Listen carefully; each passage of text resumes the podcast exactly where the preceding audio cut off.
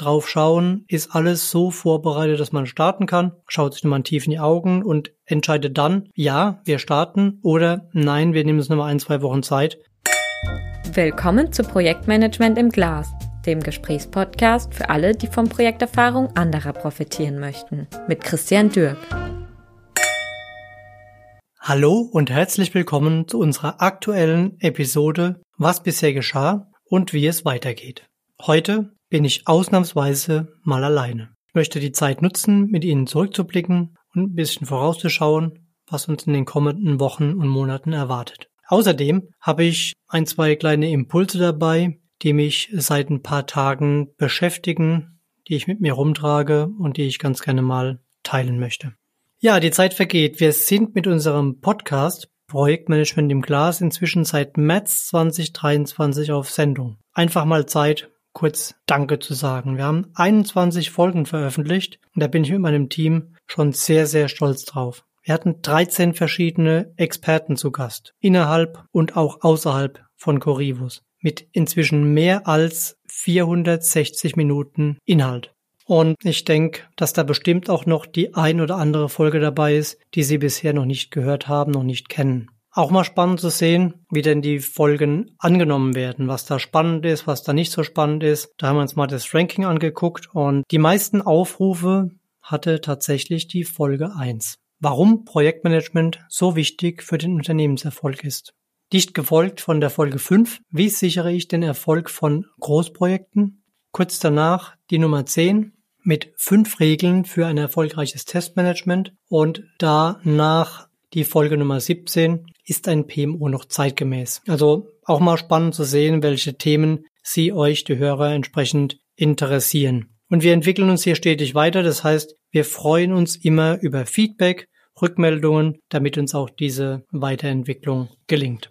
Aber nun zu meinen beiden Impulsen für heute. Also start mal mit dem ersten und woher habe ich diese Impulse? Für regelmäßig Gespräche mit unseren Kunden, auch mit potenziellen Kunden, mit Unternehmensentscheidern. Und was mir immer wieder begegnet, ist dieses Thema, dass man Projekte startet, obwohl sie eigentlich noch nicht richtig vorbereitet sind, noch nicht so weit sind. Ja, und da gibt es ein schönes Sprichwort dazu. Das heißt, sag mir, wie du startest, ich sage dir, wie du endest. Und das ist so ein Punkt, gerade Projekte am Anfang stehen häufig unter Zeit, Erfolgsdruck. Man fängt vielleicht auch zu spät an, man möchte es dann fertig machen. Und viele der Themen, die gerade zu Beginn eines Projektes wichtig sind und wären, die werden dann auf eine, auf eine spätere Phase verschoben. Und aus unserer über 20-jährigen Erfahrung ist es so, dass der Aufwand, Versäumnisse aus dieser Startphase im laufenden Betrieb entweder zu korrigieren, deutlich höher ist und auch viel, viel risikoreicher ist, als wenn man das direkt am Anfang richtig macht. Und einfach als Tipp, jede Organisation sollte den Projektstart als wichtiges Erfolgskriterium nehmen, den auch wirklich feiern, um einfach da die richtigen Rahmenbedingungen haben. Das heißt, so viel Aufmerksamkeit drauf geben wie der eigentlichen Arbeit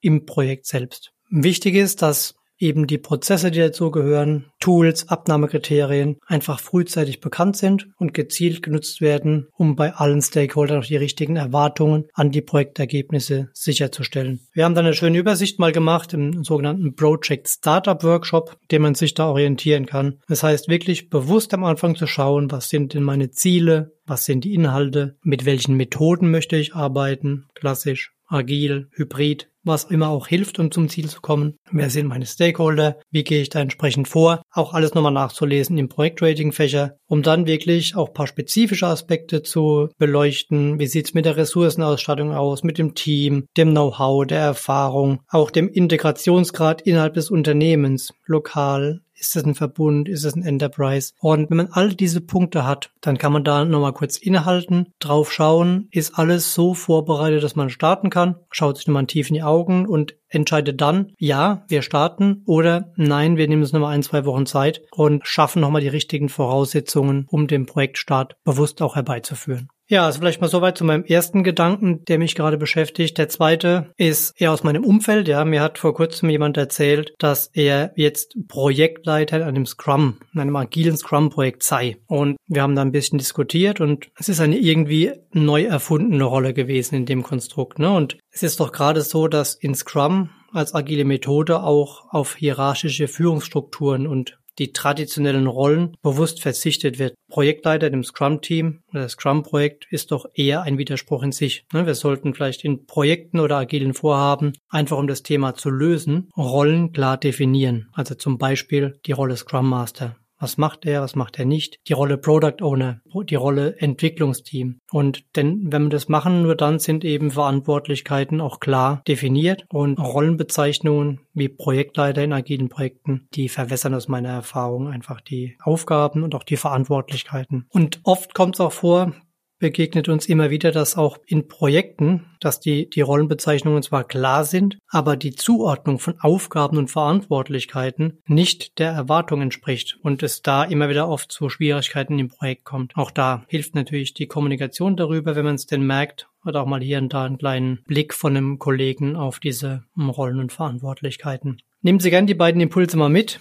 Denken Sie doch mal drüber nach, wie das bei Ihnen läuft und ja, gerade in dem Thema Rollen und Verantwortlichkeiten. Sind die klar geregelt? Ist die Struktur auch in Ihrem Unternehmen so, dass Entscheidungen getroffen werden und umgesetzt werden können, auch in diesen Projekten dann den Fortschritt entsprechend, ja, auch in der Geschwindigkeit zu erhalten, wie man es braucht. Wenn sich aus den beiden Themen Fragen für Sie ergeben, schreiben Sie mir gerne eine kurze Nachricht. Am besten an podcast.corivus.de Mal sehen, vielleicht gibt es da nochmal ein paar Rückmeldungen, eine Problematik, auf die wir dann bei einer der nächsten Episoden auch eingehen können. Ja, in diesem Sinne freue ich mich auf die nächsten Wochen, in denen wir wieder weiter spannende Gespräche mit Experten haben. Zum Beispiel, wir haben ähm, auch für uns neu mal ähm, eine Viererrunde von Unternehmensvertretern zum Thema PI-Planning von der Ausgangssituation über die Konzeption bis hin zur Einführung und auch ein paar Best Practices dazu. Und das Thema Nachhaltigkeit in Projekten ist auf großes Interesse gestoßen, so dass wir da mal ein bisschen tiefer einsteigen möchten und hier eine sehr hochkarätige Dreierrunde gefunden haben, mit der ich das Thema nochmal diskutiere, mit konkreten Beispielen nochmal untermauere aus Großunternehmen, aus Mittelständlern, aus, aus Kleinunternehmen und dann nochmal einen stärkeren Bezug zur Praxis hinbekomme. Also Sie sehen, es lohnt sich auch weiterhin dran zu bleiben. In diesem Sinne frohes Schaffen und beste Grüße aus Neustadt an der Weinstraße. Der Podcast wurde Ihnen präsentiert von Corivus. Wir drehen Projekte. Danke fürs Reinhören. Vereinbaren Sie gerne ein unverbindliches Beratungsgespräch, um gemeinsam herauszufinden, wo und wie wir Sie bei Ihren Projekten und Vorhaben unterstützen können. Kontaktinformationen, weitere Infos und Links finden Sie in den Show Notes.